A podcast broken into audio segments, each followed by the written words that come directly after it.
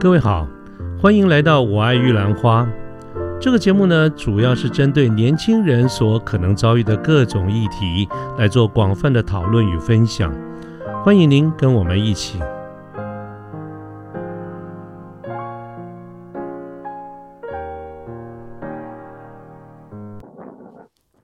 嗯，各位好，我是卢天记。现在是民国一百一十年的八月四号星期三的下午。那么我们这个节目呢，从去年六月底播出到今年大概有一年多了。那么在这个一年多的过程当中呢，呃，我们总共出了大概有一百多集了哈。这一百多集原则上呢，都是朝向以我们年轻人为主，在职业或者是商业相关的这些议题。那么在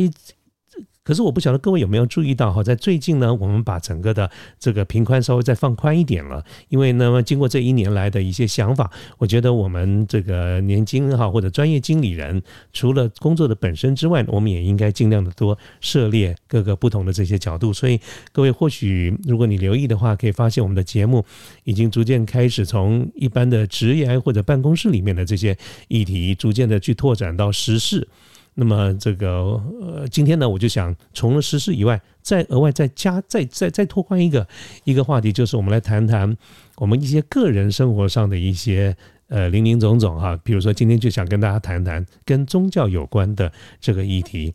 那说到这个宗教呢，我个人目前并没有特别的任何的一个宗教的信仰或者倾向，但是我回忆一下，我小的时候，也就是非常多年前了，大概在小学的时候。尤其是小学比较靠前面，我我记得我当时住在哪里呢？住在这个临江街。这个如果住台北市的朋友就比较清楚，知道就是他在他靠靠近一个台北在新义区那边有一个呃算大安区吧哈，那个呃通化街夜市哈，所以这个临江街其实靠通化街是非常近。那么只不过在当年没有这么热闹，当当年先当年这个世贸的这个限制，在当年根本就是农田农田啊，是稻田呢。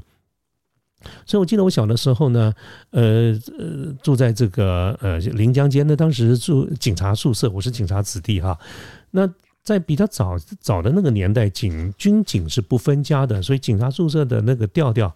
就跟一般我们看到电影里面讲的那个眷村是没有什么两样的哈，其实就是那个样子。那个家家户户其实每个人住的这个这个平数都很小啊，彼此紧紧的相连。所以哪一家夫妻在吵架，哪一家在打小孩，我们都能大家都听得非常的清楚，也很习惯。这就是我们的生活。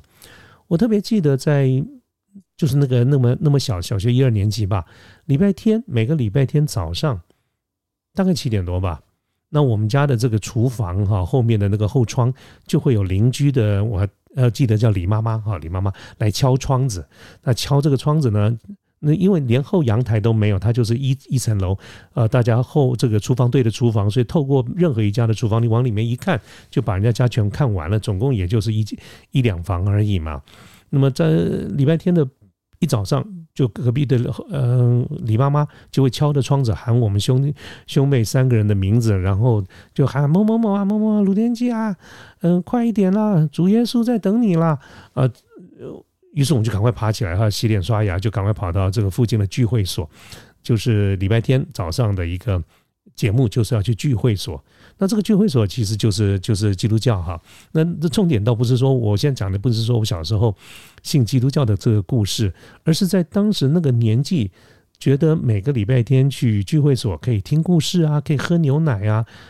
偶尔还会有一些扑克牌可以拿，不过那个扑克牌上面印的都是圣经的这个故事哈，那我也没有特别的觉得那个圣经的故事有什么，我还觉得蛮好听的，我我就很。当时就觉得说哇很压抑，也很觉得很厉害。一个人呐，这个手一挥，那个海水就可以分两边，你就可以从中间走过去。那我当时也觉得哇，真的很厉害。你就弄了几个饼，弄了几条鱼，你就可以养活一堆人啊！所以当时对于很多圣经上的故事，我们就是当成故事来听啊。这个这个是我小的时候对宗教的一些印象。可是等到长大了以后呢，我的这个兴趣也就慢慢的改变了。那我想在最近的这一二十年，大概就是成长大以后啊，一直到这个结婚为人父母以后呢，生活有很大的一些改变，包括连这方面我都有很大的一个改变。那么我开始对宫庙这件事情哈，觉得十分的着迷啊，觉得很有兴趣。我再三讲，也也不是因为宗教。而是我我就是觉得说，经过每次经过这些庙啦，不管是大的庙、小的庙，不管是比较好热闹的地方或者比较冷僻的地方，有的时候走累了，就往这个庙前面的石椅啦，或者是那个栏杆旁边，通常都是石头的那种、那种、那种座位哈，就是往那边一坐。那也没有人，也不会有人来赶我们，也不会有人来问我们要干什么，反正就是往那边一坐，看看来来往往，有的人有信徒来拜拜啦，或者是就是看到在这些广场前面在玩的小孩，小孩在玩啦等等，我觉得蛮舒服的。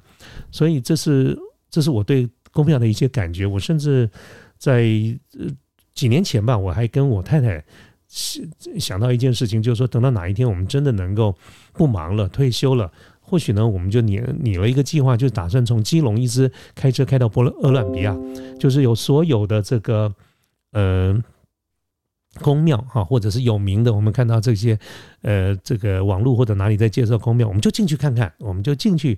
呃这个参拜参拜，或者是就坐在那边休息啊，这是我。退休以后一个很大的心愿，到目前为止呢，进度是零，好还没有开始啊，因为也到现在很忙嘛。但是我记住这件事情，从来没有忘记啊，所以这个跟大家聊了一下这个背景啊，就是说这个年纪大了以后呢，在兴趣上面有一些改变。但是我对于宫庙这件事有兴趣归有兴趣，可是如果我今天把它想把它变成一个一集的节目来跟大家聊聊台湾的宫庙文化。的时候，我是我是非常不 OK 的。我其实知识非常有限，可是我又对这个话题十分的有兴趣。因此呢，在今天的这个节目里面，我就非常高兴，呃，邀请到我一个多年的好朋友啊啊。那么他呢，呃，对在这个领域里面，他有非常。广泛的一些涉猎，还有非常深入的了解，所以我也很高兴，我在跟他开口提了这件事情啊。他其实是非常忙碌的人，但是呢，呃，我就跟他讲说，哎啊，给我们来一集节目嘛，我们来聊一聊公庙。他说公庙好啊，你自己聊啊。我说我不行啊，啊，我想就搭他的便车啊，占他一点便宜。就他对这方面这么的了解，我想请他来跟分跟我们分享一下台湾的公庙文化的一些林林总总啊，所以这个就是今天我们的特别来宾啊啊。不过前面的这这个讲了这么久了哈，我现在都不确定他还在不在线上，各位稍等我一下哈。啊，你还在线上吗？哎，主持人，我在。OK，啊，正好正好，我刚刚怕我这么冗长的开场啊，啊，这个这个怕你都睡着了哈。喂喂，我刚刚喝了一点水，刚喝了一点水。哎，那你技巧比我好，我这个喝水常常人家说透过麦克风太大声了，我倒是完全没有喝听到你喝水的声音哈。好啊，这个首先呢，呃，你要不要用很简短的一两句话跟我们线上的听众朋友打个招呼好吗？嗯，主持人好，然后各位听众朋友，大家好，啊啊，好，谢谢啊哈啊，我刚才在这个线线上跟大家介绍，你在宫庙，尤其台湾的宫庙文化这个领域里面有非常广泛的涉猎，也有非常深入的一个研究。那我相信，我相信就是说，很多线上的朋友一定会非常的好奇啊，为什么啊，你在这个领域里面有这些研究？可不可以也多跟我们朋友们介绍一下你自己，好不好？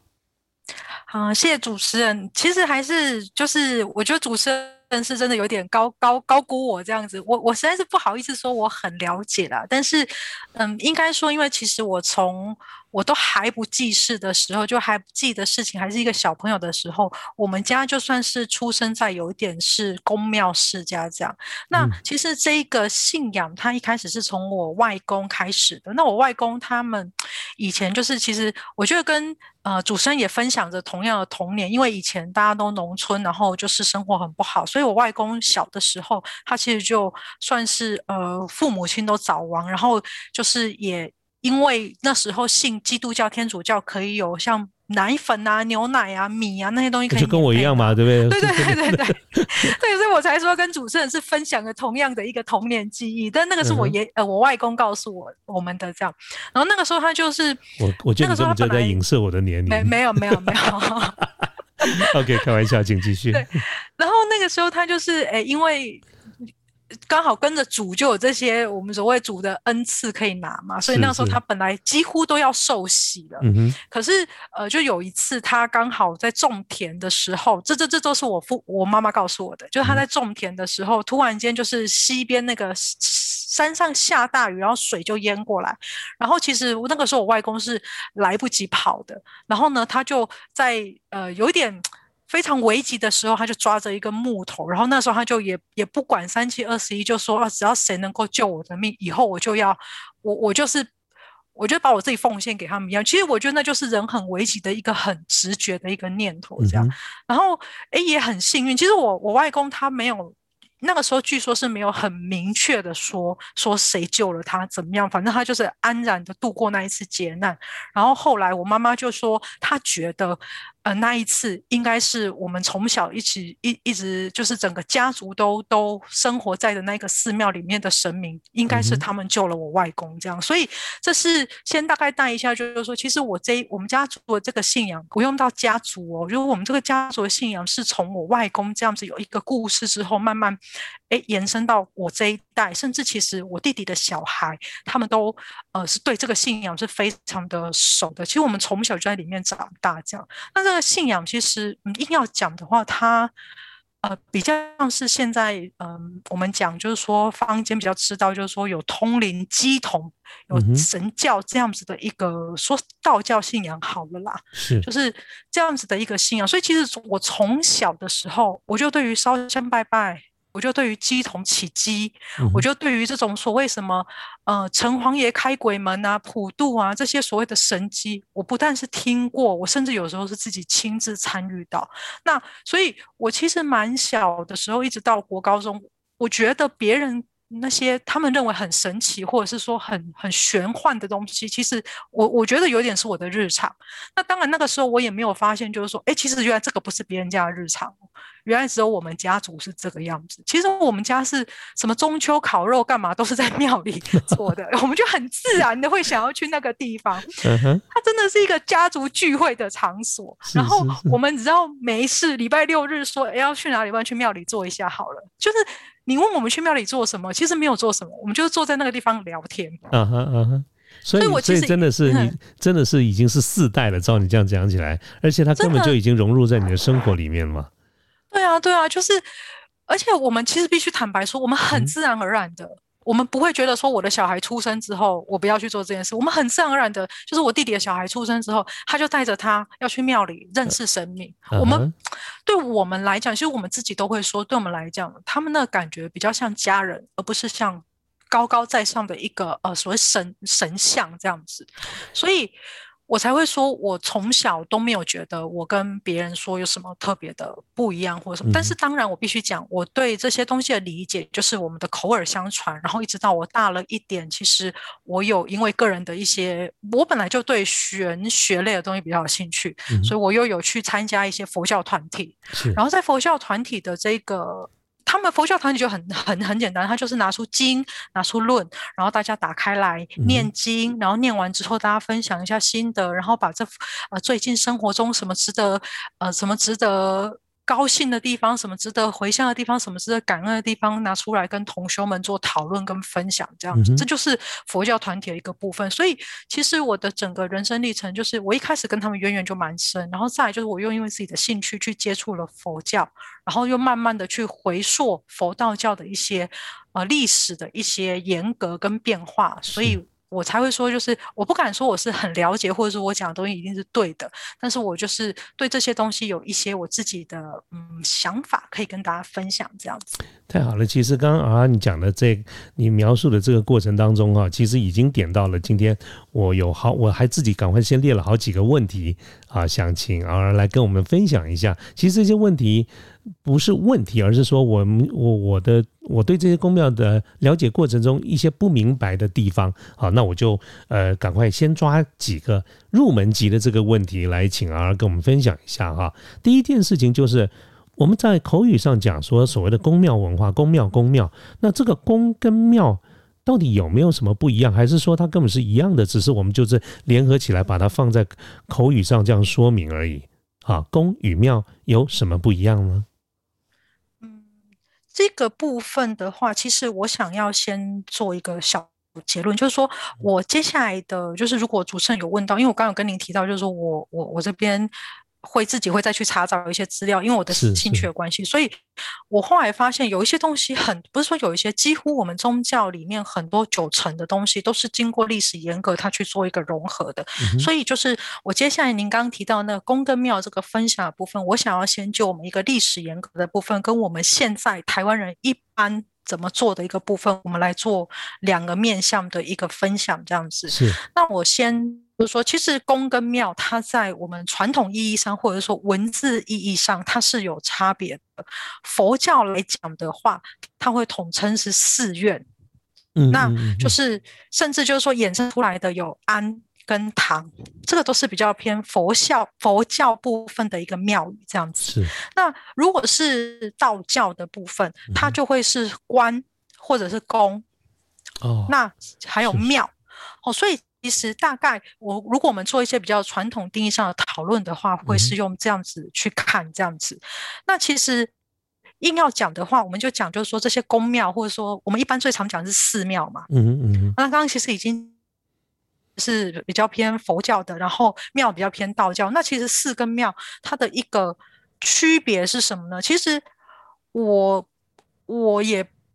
我也很怕把它讲的很很理论性，所以我尽量希望我们把它用用一点历史故事的方式来带它。其实寺跟庙它都是历史发展的脉络的。我觉得你想要了解宗教，然后没有去看历史的话，你会你你真的会陷入一个很奇怪的一个境地这样子。那我们讲寺庙的部分，其实寺是。古时候的一个行政单位啊，比如说什么大理寺，我们都知道，如果看过古装剧，就就大理寺，它就是那种刑罚的嘛。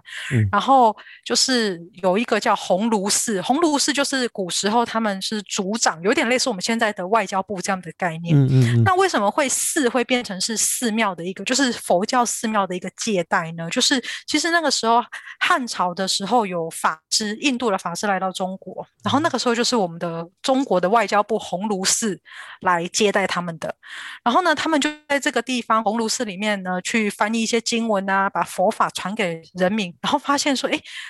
欢蛮受欢迎的，就是整个接受度蛮高的，所以，哎，那个时候就是汉朝的皇帝就说，哎，那你们就留在中国，我帮你开新那个寺庙，就叫做白马寺，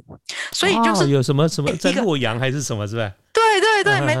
错，就是白马寺，然后就。从这个寺庙开始，它就慢慢衍生成说，哦，寺就是跟佛教比较相关的一个宗教场所的借代。其实这个是寺的一个历史渊源。那我们讲一个庙的部分来说的话，其实庙，我觉得讲一个主持人您一定就知道庙堂。有我们讲中文的时候就讲庙堂，其实都在讲什么？对，就是在讲，就是说我作为一个君主，如果我要登基的时候，或我什么，我一定要证明我是。老天有认同我这个君王的，所以我要祭祀上天，祭祀祭祀祖先这样子。所以以前就是皇帝的话，他会有太庙。那如果你在民间的时候呢，你是比较有什么官爵啊，或者是说是一些贵分子弟的，你可以有你自己的家庙。所以。到了汉一样，在汉代以后，就是它慢慢就变成有一种系统化，就是说，哎，你一些圣贤啊，或者是说一些我们觉得有灵气的东西呀，一些民间比较通俗崇拜的对象的时候，我就会在庙那边把它供奉起来、祭拜起来。比如说龙王庙啊、屈原庙啊、土地庙啊、城隍庙、妈祖庙这些，其实都是这样子的一个从呃太庙这样子一个祭祀天地跟祖先的一个。呃，习惯延承起来的，所以其实从这样子两个严格，呃，主圣灵就可以听得出来，他就是从佛生出，它当然是一个历史故事，衍生出这样的形象。那太庙衍生出来的庙的形象，也演是也隐隐带出了我们道教比较去讲的所谓的祭拜这件事情。是所以，呃，基本上来讲的话。就是说，呃，寺跟庙它这样子衍生出来之后，后面的所谓的那些嗯啊，然后什么诶院啊，什么官啊，什么词，其实就都是只是一些建筑面上的一些，比如说比较小的一个寺庙，我们就叫做院，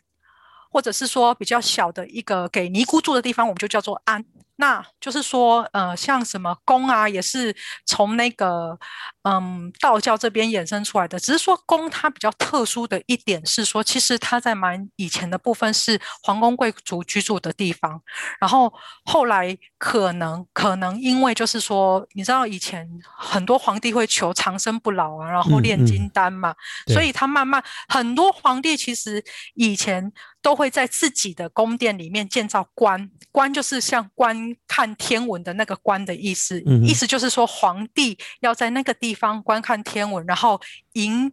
就是希望能够迎接天上降下来的仙人。所以为什么就是道教跟观也会有关系？其实也是从这个地方来的这样子。那因为皇帝住的一个宫殿里面有宫嘛，所以其实后来这个宫这个字呢，它就蛮是偏向就是说道教的一个庙宇了。就像我们讲寺，就会比较偏向是佛寺、佛佛教的一个庙宇，然后宫就会是比较是道教的庙宇这样。换句话说啊，你说这些不管宫啊、庙啊、寺啊等等，一开始其实并不是从所谓道教、佛教这个角度来分，它其实是从照你刚刚讲，从政治上开始了，所谓的庙堂啦、太庙啦，是从官家开始的，只是后来谁用的比较多一点，慢慢就像是约定俗成一样。没错，没错，了解。那。就是，但是我还是想要，呃，再回到主持人您前面有提到，就是说我们台湾人，或者是说我今天我根本不想要知道这么多历史故事，那我怎么去分辨宫跟庙这件事情？我上面讲了那么多理论的东西，我想就是主持人你根本平常也不会去在意对不对？压根没想到说有这样子的一个这么复杂。对对对，但是我觉得有一个很有趣，就是说我跟以前跟我妈妈闲聊的时候，她会跟我讲一些东西。其实啊，你一个宫、一个寺、一个庙、一个堂、一个什么东西，嗯。这些名字都不是我今天啊啊，我今天找了一个声明，我想要叫他什么啊啊庙，我就可以这样叫他的，不是的。他这个东西，你要叫什么名字，或者是说你今天要取寺、要取庙、要取殿、要取堂，很大一个程度跟庙里的主神是有关系的。哦，OK。所以其实应该讲的是说，你今天到了这一个宗教场所，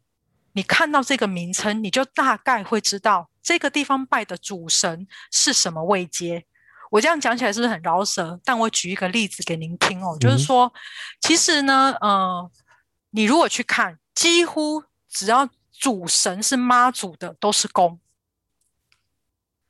妈祖都是对，都是宫。那他背后的正南宫啦、拱天宫啊，对，朝天宫、朝天宫，它背后其实。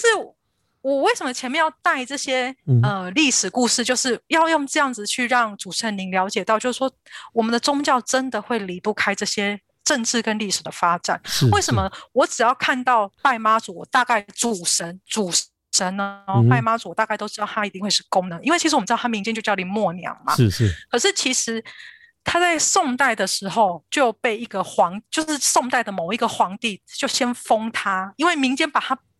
崇讲讲的很，就是崇拜的很神嘛。那其实我觉得政治一直以来都是无法政教不分的。你不可能民间很崇拜他，然后你皇帝要去打压他，这样其实民间反而会厌恶你。聪明的做法就是你要跟着民间一起去鼓吹这个，然后把他就是把这个好的神明、好的形象的神明跟你拉在站在一边。所以其实那个时候宋代皇帝呢，就把这一个呃，就是我们讲的林默娘，就把她赐封成夫人。就是先位接给他一个夫人，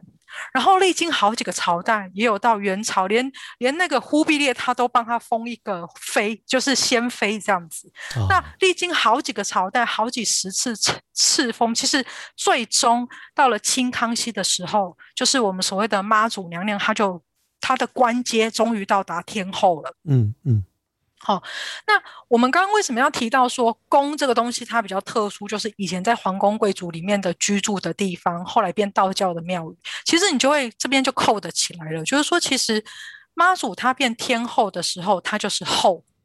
那宫就是以前皇室居住的地方，嗯，所以你只要是这些王爷啊，或者是说后妃啊、天后啊这样子等级的神的一个庙呢，我们就会称它为宫。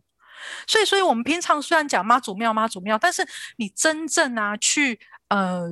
去去去去写或去登记，或者是去我们讲说奏表给到玉皇大帝让他去赐名的时候，我们都还是要回归到他的位阶，就是天后。所以才会如刚刚就是呃主任您说的，就是白沙屯拱拱天宫啦，或者是北港朝天宫啊、大甲镇南宫这些，就是因为它会叫宫，就是因为它是天后的关系。哎，说到这个妈祖哈，我有听过一个说法，就是南方叫妈祖，女北方叫天后，啊，有这样的一说法吗？嗯，其实我觉得，嗯，应该是说。要应该说是说可以说是有，因为我们南边的人就是是南边就我们台湾啦，跟这些南什么的，对对对对对对对，就是那因为这个地方其实我觉得就是一些民族的一些传闻。比如说像呃，我们讲白无常、黑无常，或者是说白无常、黑无常，可能就是在那个呃比较大陆北边那边的说法嘛。是，但是在台湾我们就叫七爷八爷。是是是，对对对。但这个都是我们都理解的，对吧？对对对对对。所以其实应该说，嗯，要要说南方跟北方叫什么叫什么，其实我们都认。首先第一，我们都认同它叫做天后，因为大家都认同它，它就是。已经被以前的皇帝赐封了，那就是连玉皇大帝都认同他这个一个位阶，所以我们都认同他叫天后。但是我们这边叫妈祖，可能就是有一点点，就是我们这边给他的一个名称、昵称这样子。我我还有听到一个说法，就是说在这个呃清朝的祖神好像比较推崇妈祖，所以原先台湾的信仰不是妈祖，而是我忘记了是谁哈，是明朝。那但是呢，就是说这个康熙的时代就是征征服台湾以后，好像连神都换了，连主主推的这个神都换了。呃，请问有没有这一套说法？我有看过这样的一个说法。嗯，我觉得这个是。我觉得这个算是有的，嗯，只是说，说清军来台湾的时候，他们在过来的时候，他他们拜的是这个妈祖啊，可是明朝过来的时候，好像就是台湾的当时台湾的主流好像不是妈祖，到清朝以后就变成妈祖了嘛，哦，就非常主流的这个信仰，好像跟这个朝代的更替，就是两个朝代拜的这个主主是主主推啊，好像也不太一样。嗯，这个是绝对会被影响的啦，因为其实包括就是说那个时候，嗯，我们就讲，嗯，大陆攻占。就是就是共军攻占大陆，然后那个时候有蛮多的老兵撤退来台，甚至有蛮多的，就是福建沿岸的人民撤退来台的时候，那个时候甚至很多人都是背着，包括我自己，那我们自己家乡那边，就是说很多人都背着神像来到台湾，然后再帮这个神像再盖一间庙这样子，所以我觉得就是一定它是会被影响的，包括就是尤其那个时候，如果说哦那个明朝的军官来，或者说清朝的军官来。他们都代表着是一个强比相对强大的势力。那今天他希望影响这个周遭的居民去信奉什么，一定也是会，就是他会有他的一个效果存在。所以这这个东只是说他没有办法很普及，因为其实包括我们在看整个台湾的历史，有可能清军登陆的时候。假设假设他可能就先在淡水登陆，那一定就是淡水那个地方的信仰，他会先受影响，但他或许没有办法，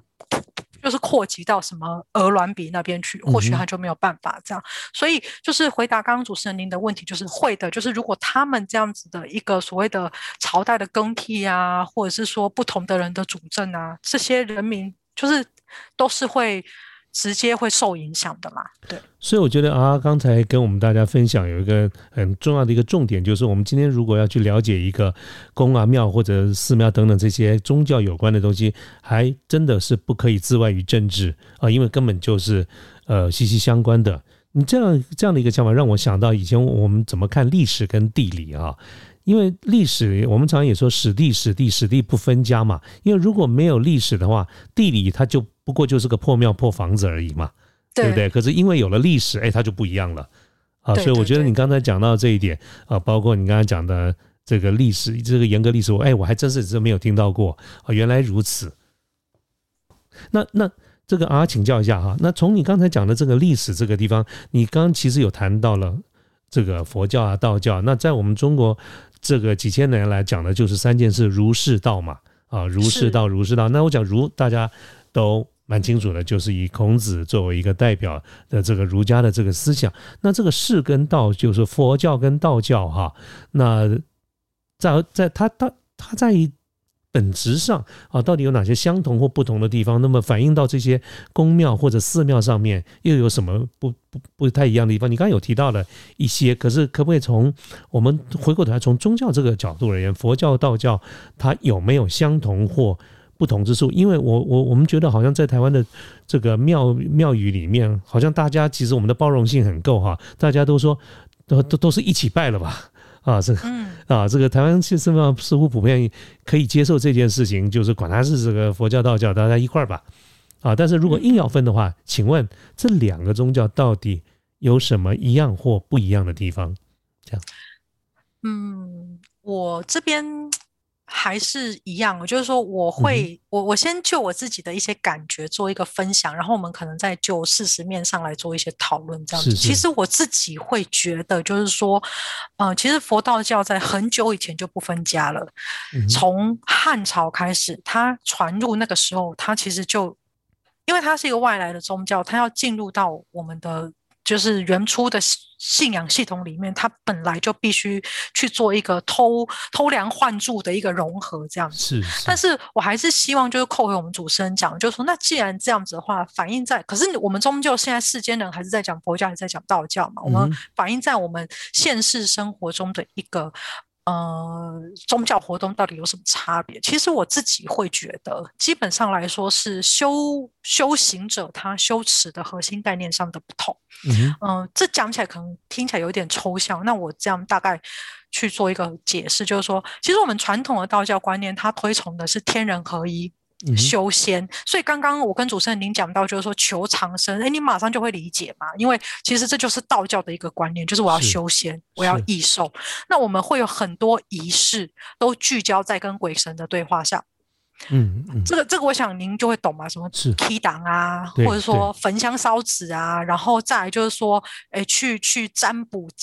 然后通灵这样子，那这个东西我一样还是不得不带到我们的历史。为什么？因为讲太庙，太庙就是在在做这些事情的，就是跟鬼神对话的。哦，所以其实它还是很核心的一个道教观念，就是在讲，就是说用这些跟鬼神的对话的仪式来祈求我们现世的一个安乐跟成仙。重点在成仙的一个可能上，这样子。那我觉得佛教它推崇的呢，它就不是讲现世跟成仙，它讲的是解脱。哦，他在追求离苦得乐，就是离开痛苦得到快乐。他不会特别去强调。其实我想，呃，佛教的理论大家应该都听得蛮多的啦。就是现在的快乐都是假的，是虚妄的。对对对对，就是他不去特别强调现世的这些你眼睛看得到的快乐、吃得到的好吃、闻得到的芳香，他都不讲。他把那个修行的核心也不放在成仙，他放用在内观跟自省。嗯哼。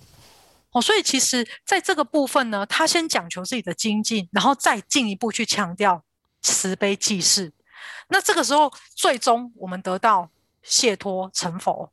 其实，在这里这个过程中，我们大概就可以用一个很不那么准确、不那么精确，但是可以理解的二分法，就是道教呢，它先讲求现世的快乐，然后我讲求成仙，然后我成仙之后，我再来济世。对吧？道教大概是这样的一个概念，是。但是佛教呢，它就不是，它就是我先讲求我修自己，我也不管现在的快乐，快乐都是以后成佛之后的事情。但是在快乐成佛之前，我要先慈悲济世。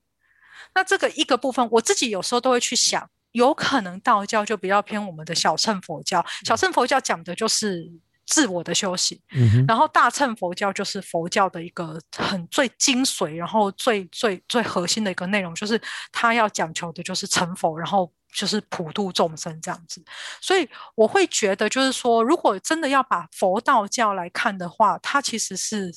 修行者的核心概念上不同。那呃，主持人你可能会问，可不不对啊？那我们平常不是道教会做这什么 key 档啊，会什么烧纸啊？啊，佛教又不做。其实错了，佛教它其实也会做这些所谓的，就是真的会，嗯哼，对，因为应该是这样讲，就是说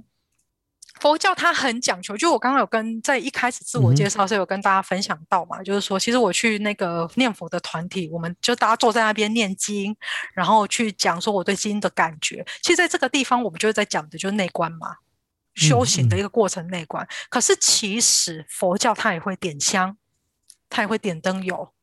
甚至他会把杯啊，对呀，会占卜，会抽签，嗯这些都是会做的。这些仪就是这些仪轨，你们在藏传佛教里面会看到的，完完全全都会看得到。只是说，